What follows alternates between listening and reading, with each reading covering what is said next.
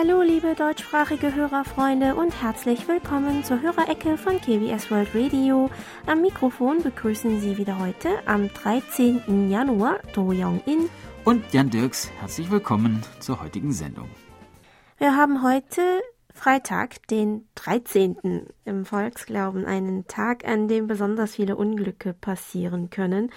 Vielleicht können in dieser Situation ein paar Glücksbringer helfen, wie zum Beispiel auch unsere QSL-Karte, wo der Tiger gemäß dem koreanischen Volksglauben das Böse abwenden soll. In Deutschland sind ja zum Beispiel Kleeblätter, Marienkäfer, Sto Schornsteinfeger oder Hufeisen die üblichen Glücksbringer. Mhm. Hast du vielleicht einen persönlichen Glücksbringer, mhm. Jan? Oder glaubst du ja nicht an solche Dinge? Ach, ich glaube irgendwie schon dran, aber ich habe keinen so richtigen. Also ich ähm, gehe immer, ich stecke mir immer meinen Ehering an den ah. Finger, bevor ich rausgehe. Da fühle mhm. ich mich etwas wohler. Aber ansonsten habe ich sowas eigentlich nicht. Mhm. ich glaube, ich hatte immer einen Glücksbringer mhm. in irgendeiner Form. Früher hatte ich ein kleines Glücksschweinchen aus Bronze mit Glückspfennig, das ich von einem Klassenkameraden in der Grundschule in Deutschland zum Geburtstag geschenkt bekommen hatte. Vor der Eintrittsprüfung für die Universität hatte ich dann auch einen Glücksstift, den ich dann auch mhm. bei allen Prüfungen mit dabei hatte. Ähm, in der Uni-Zeit hatte ich auch ein türkisches Nazar-Amulett, also dieses blaue, mhm. augenförmige ja. Amulett, das mir eine Freundin geschenkt hatte. Äh, Im Moment stehen in unserem Arbeitszimmer fünf kleine Beutelchen aus Seide im Bücherregal, die für fünf verschiedene Glücksarten stehen. Traditionell werden diese fünf kleinen Glücksbeutelchen in Korea, äh, wie in meinem Fall zur Hochzeit mhm. oder zum ersten Geburtstag des Kindes geschenkt.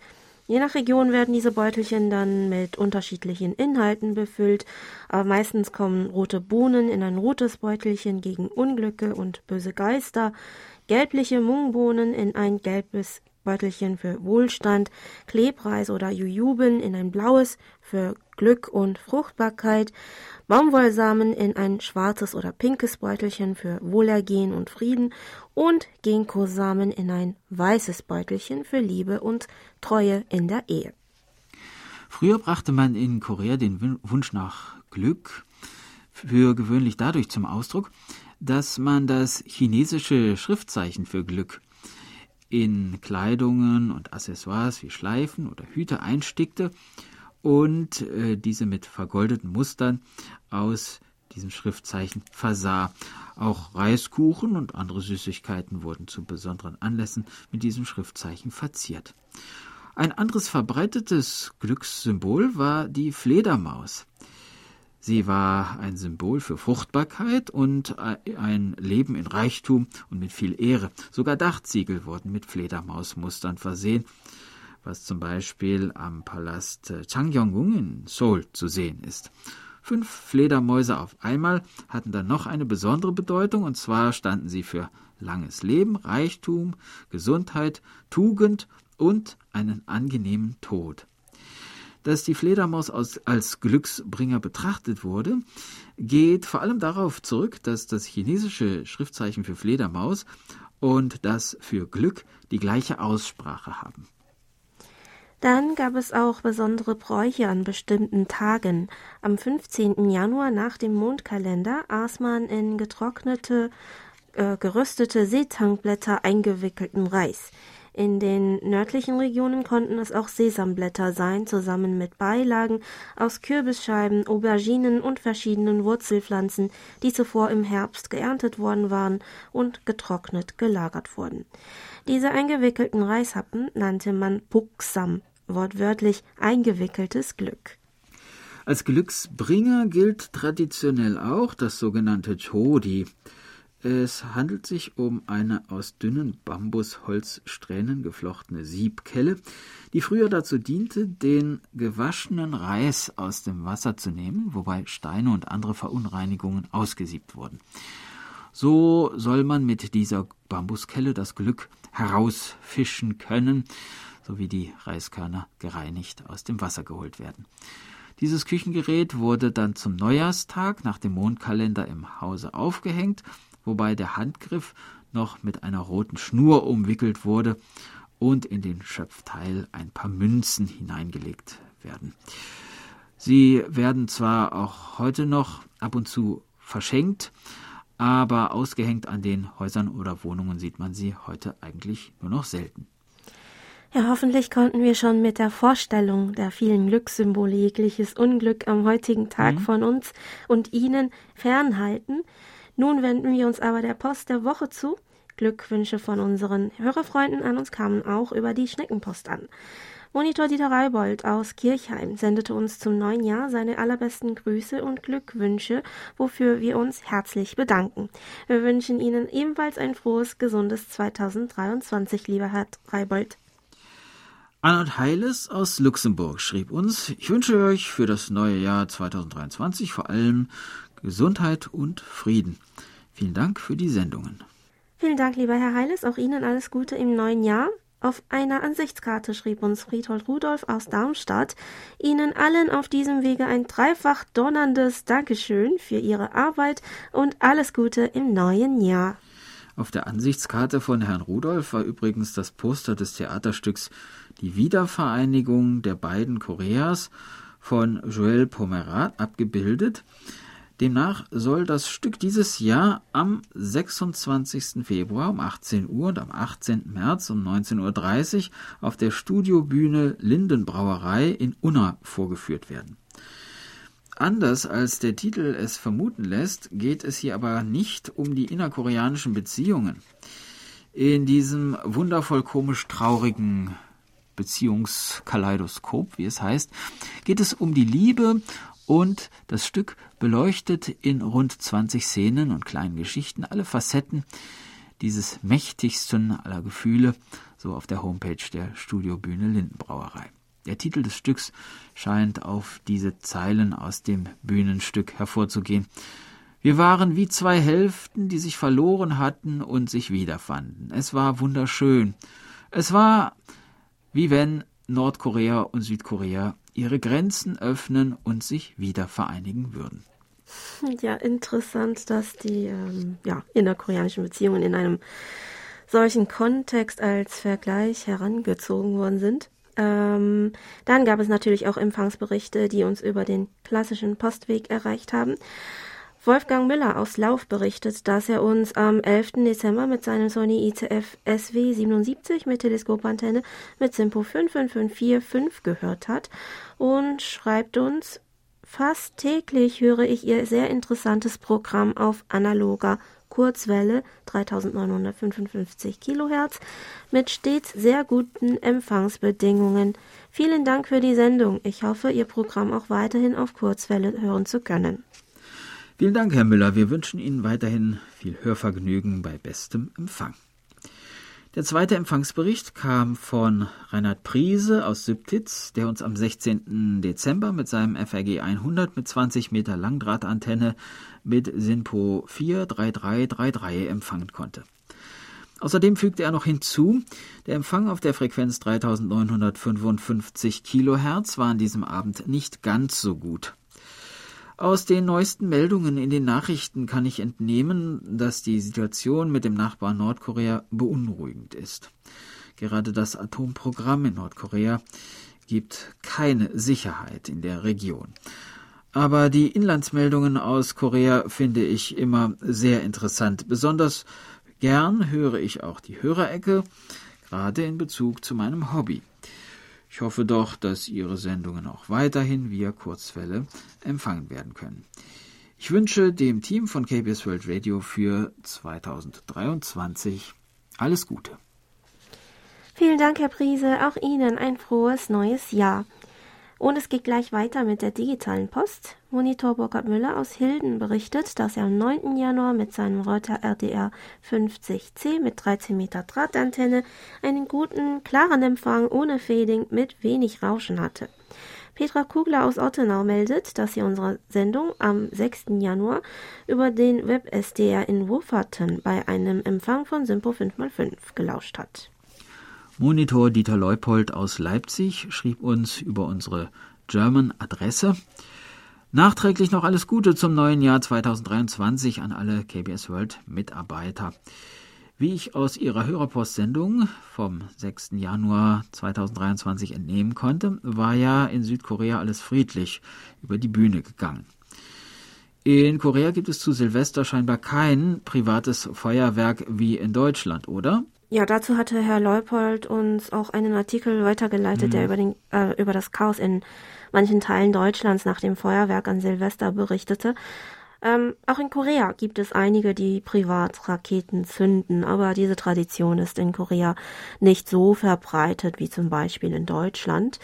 Ähm, eher geht man zu dieser Glockenzeremonie, die wir in der letzten Hörereckenausgabe beschrieben haben, oder ans Meer oder in die Berge, wo man den ersten Sonnenaufgang des Jahres am besten beobachten kann. Äh, und andere wie ich bleiben dann doch lieber zu Hause. Allerdings soll es an einigen Stellen des Ostmeeres dieses Jahr ziemlich viel Lärm gegeben haben, weil einige Besucher tatsächlich Feuerwerkskörper gezündet haben. Ähm, ich weiß nicht, wann sich das zu einem Trend entwickelt hat, aber seit einiger Zeit führen die meisten Kle kleinen Läden bzw. Convenience Shops entlang des Strandes, zumindest am Ostmeer ist es der Fall, ja. ähm, Raketen und Wunderkerzen im Sortiment. Ähm, warst du ähm, jüngst am Ostmeer gewesen, Jan? Nee, aber das, ich habe es dort auch schon öfter ah. gesehen. Es wird auch nicht nur zu Silvester gemacht. Ja, aber äh, durch das wenn, ganze Jahr, ne? Ja. ja. Also ähm, Feuerwerke in der Stadt hier sind nicht zu sehen. Ne? Das, ja, ja, wenn, dann ist es am Strand oder irgendwo auf, in einer freien, mhm. auf einer freien Fläche. Ja, also als ich im letzten Sommer mhm. in Kangning war, ähm, war es abends wegen des Rauchs vom abgebrannten Feuerwerk an den mhm. Stränden zeitweise so nebelig, dass man keine klare Sicht hatte. Also mhm. auch wurde nach Mitternacht mhm. noch gelegentlich geböllert. Es gibt also auch in Korea Menschen, die keine Rücksicht auf andere nehmen. Dann hat sich auch Monitor Franz Schanzer aus dem österreichischen Schrems gemeldet, der bei uns am 6. Januar wieder übers Internet bei einem sehr guten und aussetzerfreien Empfang reinhören konnte. In seiner E-Mail schrieb er uns noch, das neue Jahr hat begonnen und die neuen Sendungen von KBS World Radio auch. Es macht wieder Freude, KBS zu hören mit den schönen und interessanten Sendungen. Erfreulich ist die Nachricht, dass KBS weiterhin auf Kurzwelle präsent sein wird. Bernhard und Elona Henze aus Körer konnten uns mit ihrem Texon H501X mit magnetischer Loopantenne am 30. Dezember mit Simpo 5 bis 45544 und am 1. Januar mit Simpo 555 5 bis 4 5 bis 4 empfangen. In seiner E-Mail schrieb uns Herr Henze noch Folgendes. Ein neues Jahr hat begonnen und ich möchte nicht versäumen, euch wieder zwei Empfangsberichte zu schicken. Somit hat mich KBS World Radio durch den Jahreswechsel begleitet. Sehr interessant war die Sondersendung am Neujahrstag, die von Anne Stern Co. moderiert wurde. Es gab zu den einzelnen Musikstücken auch die Instrumentierung, wobei die Instrumente erklärt wurden, was ja für uns als Europäer doch sehr wesentlich ist. Ich kann mich da noch an das Nori Madang Theater 1998 zur Hörerreise erinnern, was sehr interessant und exotisch war. Aber leider niemand, gab es leider niemanden, die Handlung und die Instrumentierung erklärt hat. Aber jetzt in der Sondersendung Anne hat's gemacht. Somit war die Sondersendung ein Gewinn. Auch Monitor Paul Gaga aus Wien hat sich über die Stimme von Anne gefreut. Die Sendungen am Neujahrstag sowie am 31. Dezember konnte Herr Gaga mit seinem Texon S2000 mit Teleskopantenne mit Sinpo 5x4 hören und er wünschte uns noch ein erfolgreiches und gesundes neues Jahr 2023.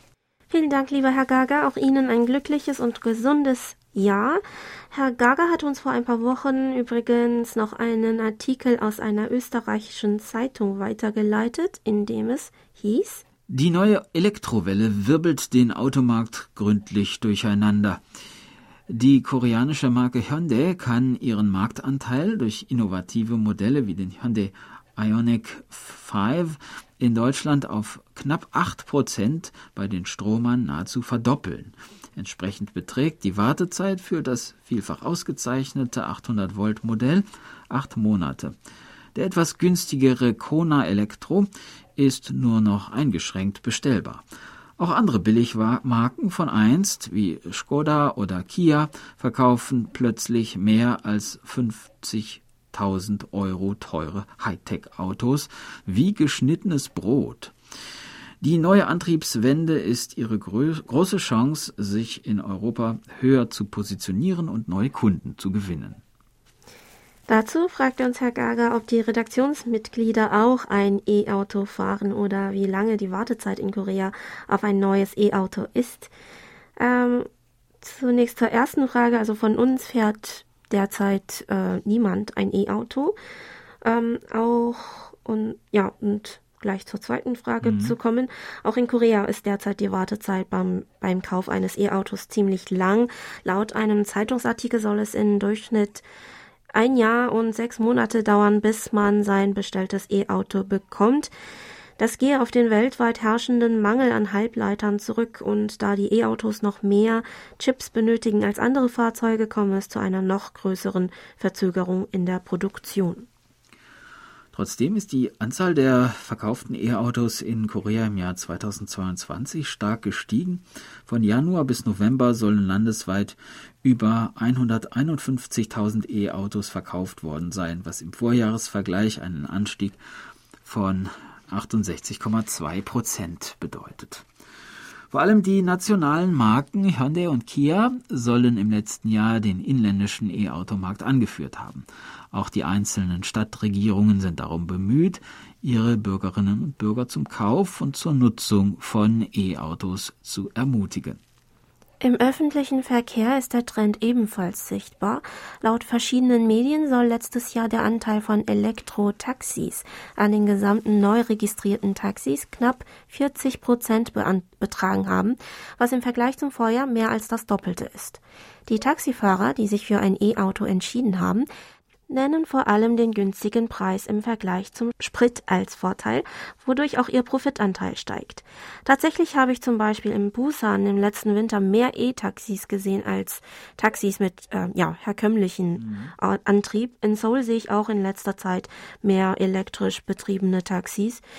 Die Regierung plant bis 2025 die Zahl der Taxis mit Elektromotor oder Wasserstoffantrieb bis auf 100.000 äh, zu erhöhen und den Anteil von klimafreundlichen Taxis auf 40 Prozent zu steigern. Allerdings muss auch die dazugehörige Infrastruktur wie Aufladestationen natürlich dringend ausgebaut werden. Das fordern auch die Besitzer solcher Fahrzeuge und Experten immer wieder. Und bei uns ist nun Zeit für etwas Musik. Wir hören Hwang Byung-gi mit dem Abschnitt Mondschein aus dem Stück Wald.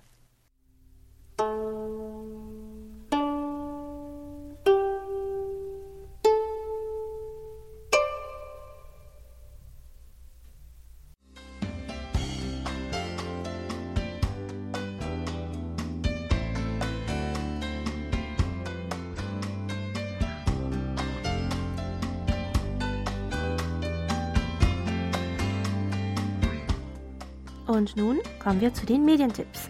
Auch diese Woche ein herzliches Dankeschön an Monitor Erich Kröpke für die Zusammenstellung.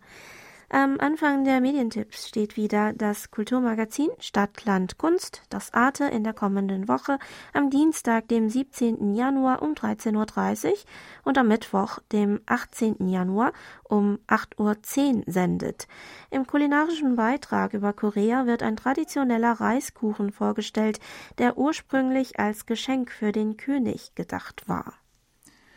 Im Deutschlandfunk gibt es am Sonnabend, dem 14. Januar um 22.05 Uhr, wieder eine Ausgabe aus der Reihe Atelier neuer Musik. In einer Aufnahme aus dem April 2022 kommen Werke der koreanischen Komponistin Yongi Pak Pan aus den Jahren 1975 bis 2022 zur Aufführung.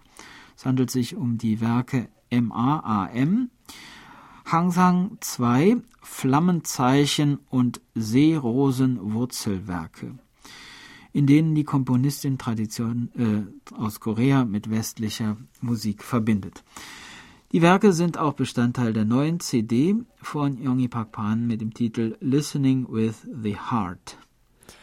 Der Schlusstipp ist das Interview der Woche, ebenfalls im Deutschlandfunk. Am Sonntag, dem 8. Januar, äußerte sich der Nordkorea-Experte Erik Balbach von der Stiftung Wissenschaft und Politik zu Fragen der nuklearen Aufrüstung Nordkoreas und zum Umgang mit Nordkorea. Die Sendung kann nachgehört werden auf den gängigen Podcast-Plattformen oder auf der Webseite des Deutschlandfunks. In der Suchmaschine gibt man am besten ein Deutschlandfunk Balbach Nordkorea.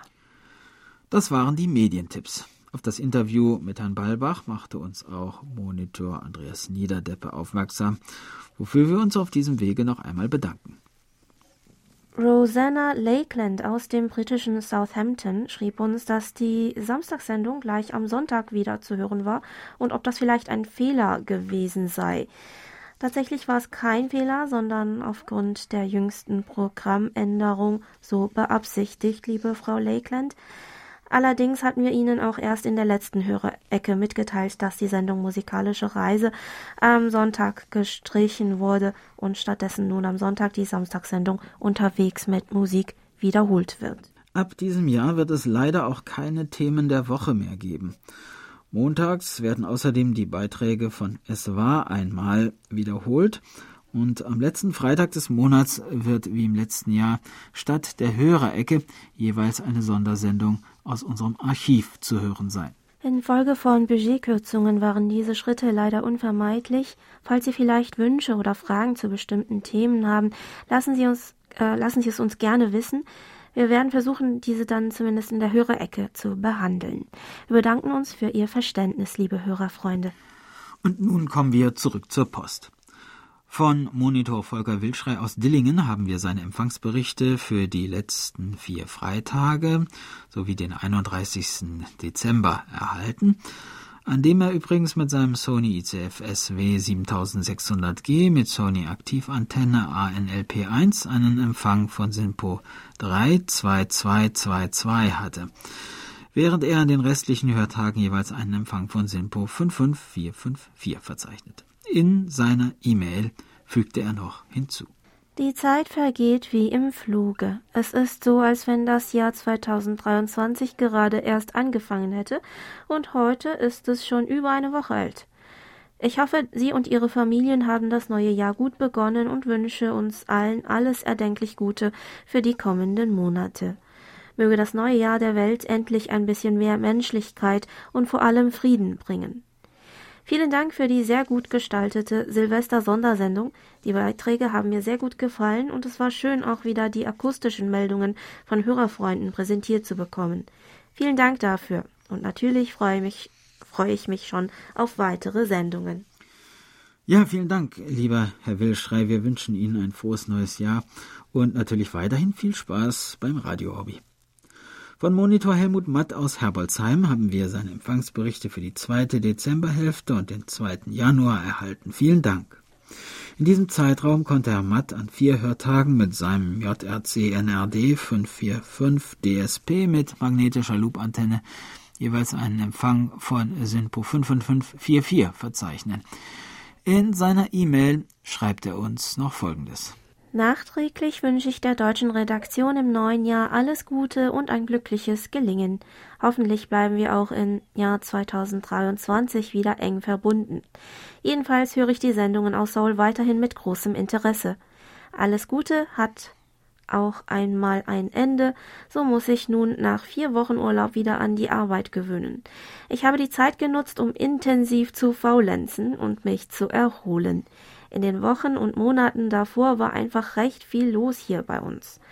2023 wird für mich voraussichtlich das letzte Jahr sein, in dem ich regelmäßig arbeite. Jedenfalls plane ich in Kürze meine Rente zu beantragen und nur noch bis zum 31. Dezember dieses neuen Jahres zu arbeiten.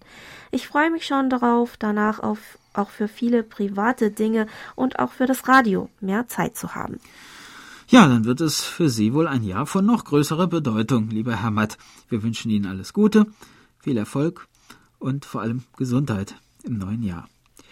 Auch von Monitor Lothar Rennert aus Berlin haben wir seine Empfangsberichte für Dezember und den 7. Januar erhalten. Herzlichen Dank. Dieses Mal meldete Herr Rennert einen besseren Empfang als sonst. Und zwar konnte er uns zum Beispiel am 7. Januar mit seinem Sangean Weltempfänger zwischenzeitlich auch mit Sinpo 5x5 hören.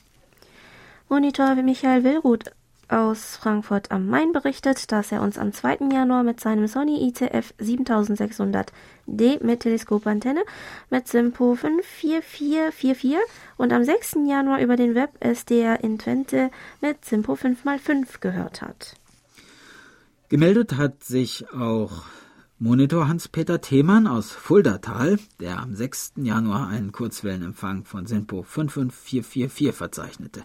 Er fügte außerdem noch hinzu, für das Jahr 2023 wünsche ich Ihnen allen alles Gute und uns insgesamt ein friedliches Jahr ohne Gewalt und Terror. Die Beiträge über den Glockenpavillon und Hallo Wochenende zum Schlittschuhfahren in Seoul waren sehr interessant. Über die Grüße von Anne Sternko an die Hörerschaft habe ich mich auch gefreut. Vielen Dank, lieber Herr Thiemann. Wir hoffen, Sie sind gut reingerutscht und wünschen Ihnen ebenfalls alles Gute und Gesundheit im neuen Jahr. Am gleichen Tag wie Herr Thiemann hörte uns Monitor Heinz-Günther Hessenbruch aus Remscheid mit seinem Lextronics E1 mit Teleskopantenne mit Simpo 43433 und schrieb uns noch, der Alltag hat uns wieder und fest im Griff. Das neue Jahr fühlt sich an wie das alte. Kein Unterschied. Wie denn auch? 2023 hat ein mieses Erbe übernommen. Aber messen wir nicht alles an den negativen Ereignissen, es gab auch viel Schönes zu erleben. Ja, und wir hoffen, dass wir alle in diesem Jahr mehr Schönes als Schlechtes erleben können.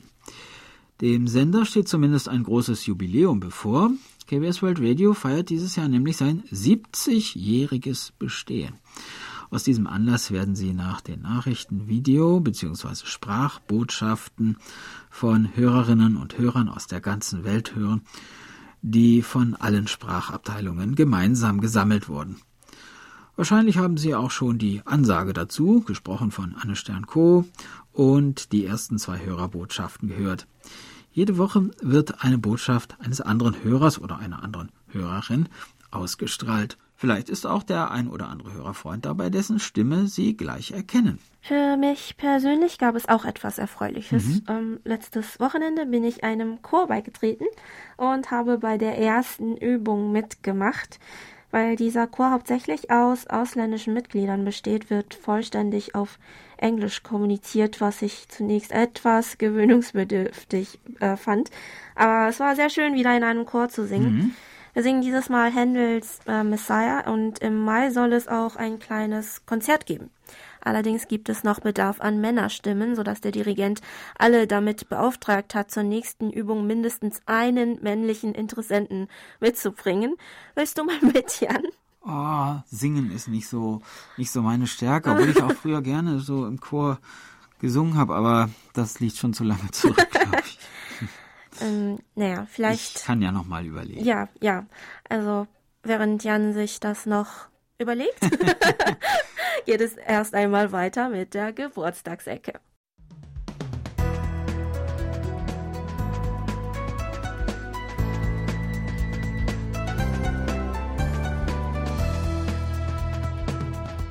Sie hören KBS World Radio mit der Hörerecke. Geburtstagssäcke. Unsere Glückwünsche richten wir heute nachträglich an Birgit von SM Radio Dessau, Axel Plug in Quickborn, Klaus-Dieter Braun in Stuttgart, Manfred Edelmann in Göttelsbrunn, Klaus-Dieter Möser in Kiel, Iris Leupold in Leipzig, Helga Bayer in Obergrafendorf, Laura von SM Radio Dessau, Kurt Pristupa in Duisburg und Joey Leider in Luxemburg. Unsere Gratulation geht auch an Christiane Winkler in Schmitten, Rosanna Schafheidle in Stuttgart, Walter Grube in Bad Harzburg, Philipp Lindner in Gera, To Jong-in in Seoul. Yay, Dankeschön. Hildegard Rieger in Gaggenau, Günter Spiegelberg in Güstrow, Rainer Selle in Halle an der Saale, Norbert aus Großmolzahn und Karin Lozano in Schönwald allen herzlichen Glückwunsch und alles Gute zum Geburtstag. Den Gruß an Frau Karin Lozano in Schönwald möchte sich auch Peter Müller in Duisburg gerne anschließen, so Herr Seisser. Außerdem wünscht Monitor Bernd Seisser der Redaktion und allen Hörerinnen und Hörern von KBS World Radio ein gutes, friedliches und gesundes neues Jahr 2023. Herzlichen Dank und auch Ihnen ein glückliches, erfolgreiches 2023, liebe Herr Seisser. Und an dieser Stelle möchte ich mich persönlich noch bei allen Hörerfreunden bedanken, die mir zum Geburtstag gratuliert haben. Herzlichen Dank. Ja, und dazu hören wir Musik.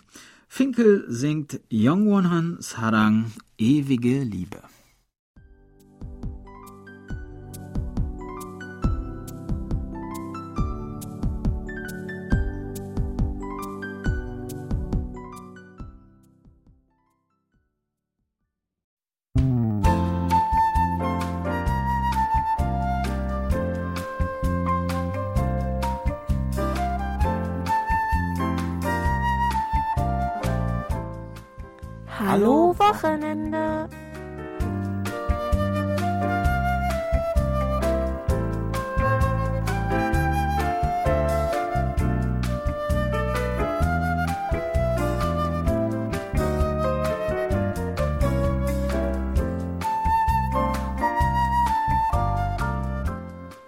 Bis zum Frühling wird es noch etwas dauern. Aber vermissen Sie schon die Farbenpracht der Natur?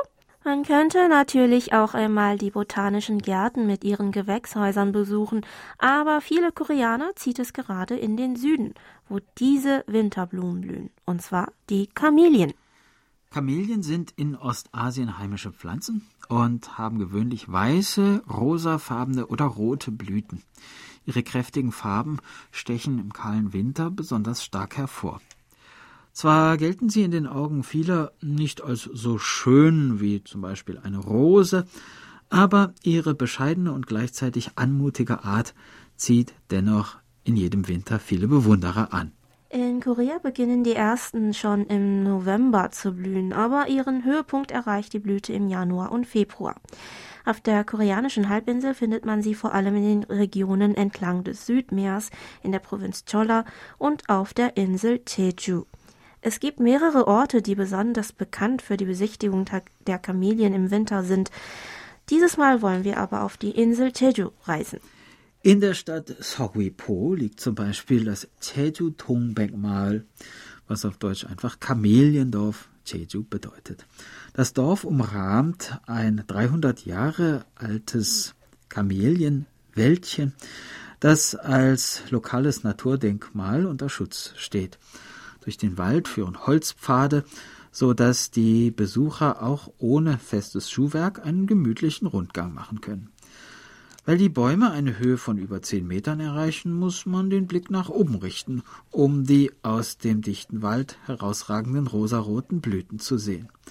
Wenn die Blumen herabfallen, entsteht auf dem Spazierweg ein rötlicher Blütenteppich. Bei den Kamelien fallen die Blüten anders als zum Beispiel bei den Kirschblüten nicht einzeln ab, sondern meistens der ganze Blumenkopf.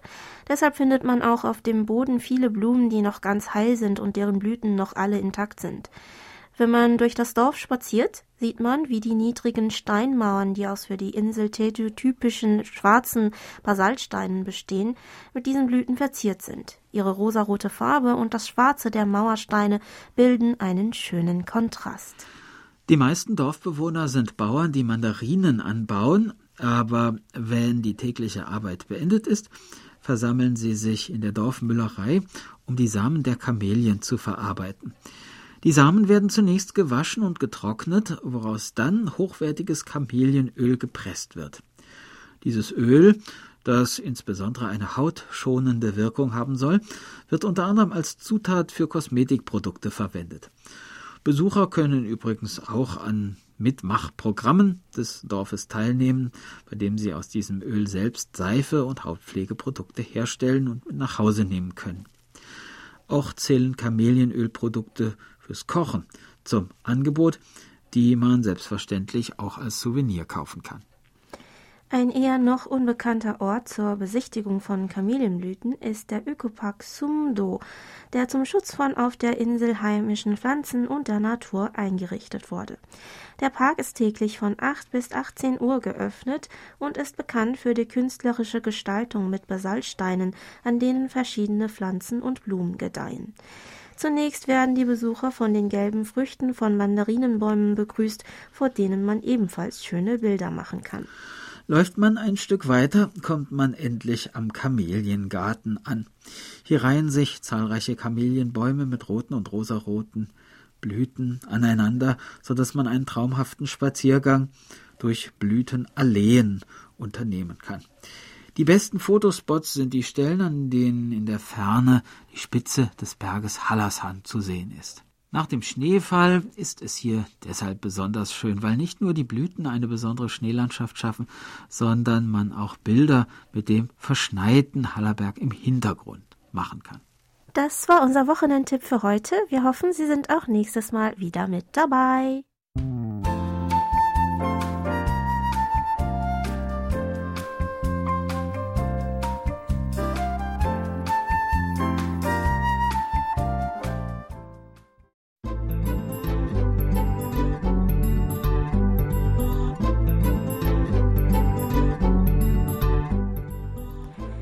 Hören Sie Mein Soul von Monitor Thomas Schneider aus Freiburg.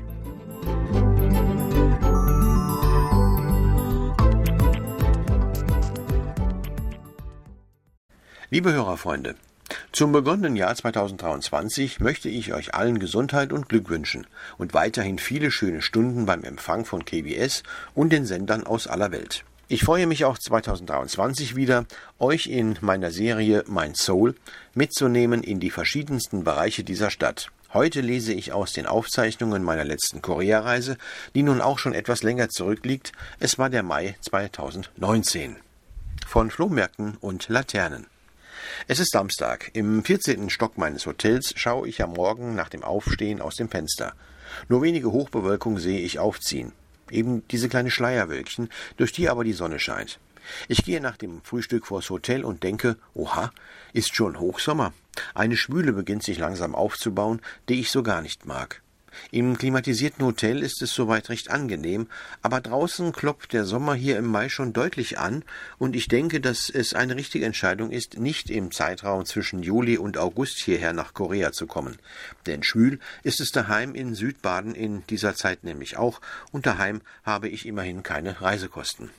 Zum Glück lässt das drückende Wetter über den Tag nach, bei gleichbleibendem Sonnenschein. Ich fahre mit der U-Bahn-Linie 2, die als großer Ring die Stadt Seoul durchzieht, fast ein ganzes Drittel ihres Kreises herum, von meinem Hotel im neuen Seoul Guro Digital Complex nach Norden, über den Hanfluss und dann nach Osten, durch Downtown hindurch, zum großen Osttor, dem Dongdaemun. Dong heißt Osten, Moon heißt Tor. So einfach ist Koreanisch. Aber die Grammatik, die hat es in sich.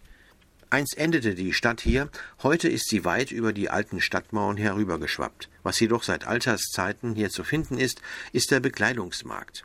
Abertausende Läden, vom kleinen Stand an der Straße bis hin zum zwanziggeschossigen Kaufhaus, vorrangig mit Kleidung für die Damen, dann die Accessoires, Taschen, Gürtel, Schuhe, Wäsche, Strümpfe, alles eben, was die Ladies zur Existenz benötigen. Hier kann man seine Partnerin hinschicken und dann ist man im Urlaub allein denn der Markt hat buchstäblich 24 Stunden geöffnet. Ich jedoch wende mich ans östliche Ende des Marktes, wo ein großes Gebiet anschließt, das fast schon ein Stadtteil für sich ist und wo man alles Mögliche gebraucht kaufen kann. Flohmarkt hierzu zu sagen, ist eigentlich untertrieben.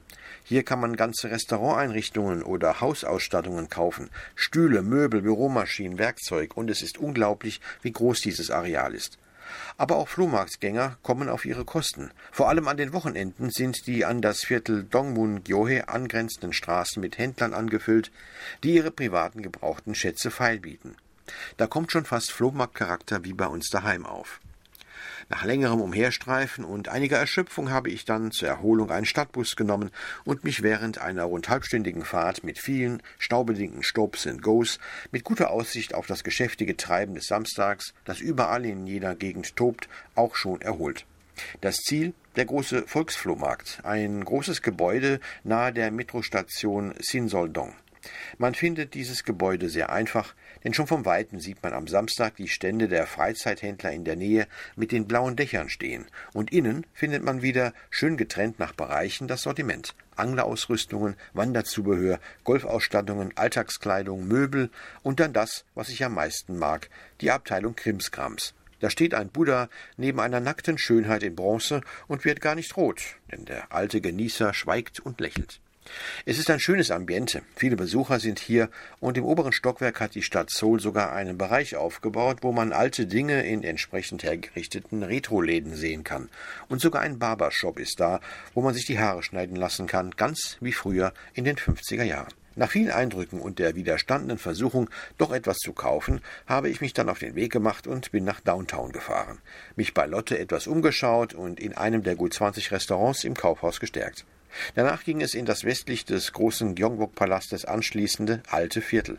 Am Ausgang 2 der Station Gyeongbokgung beginnt dieses sehr schöne und doch sehr authentische Areal Seouls, wo noch nicht alles glatt gezogen und schön aufgehübscht ist, sondern wo man auch mal ein altes Haus mit einem etwas altem Charme findet, wo eine kleine Galerie mal Einzug gehalten hat und das Häuschen ist gleich mit ein Kunstwerk. Ebenso neue Läden mit Snacks, Cafés, Bekleidung und dieser typisch koreanische Mix aus alt und neu, verspielt und klassisch, der mir immer wieder gut gefällt. Da es nun schon später Nachmittag war, ging es dann mit der U-Bahn zur nahen Station Anguk.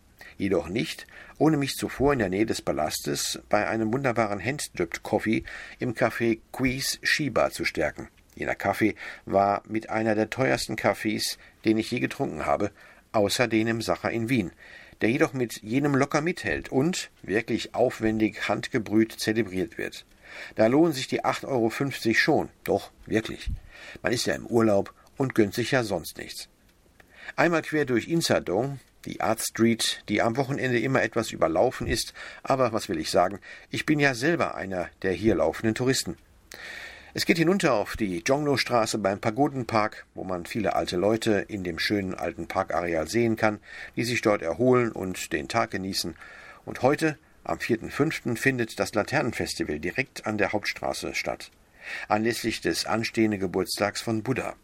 Ein wunderbar erfrischendes Szenario vieler tausender Mitwirkender, alles Menschen, die offensichtlich den buddhistischen Glauben in sich tragen und begeistert und gut gelaunt mit den großen und kleinen Laternen stundenlang durch die Stadt ziehen.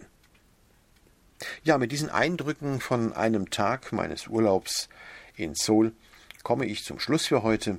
Ich wünsche euch allen allzeit guten Empfang. Bis zum nächsten Mal. Thomas Schneider.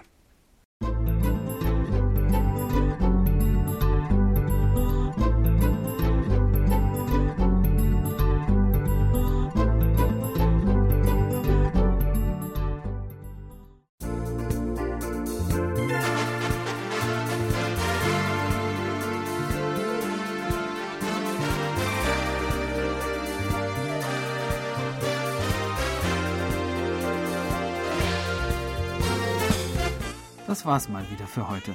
Vielen Dank fürs Zuhören und ein schönes Wochenende wünschen Ihnen To Young In und Jan Dirks. Auf Wiederhören und bis nächste Woche.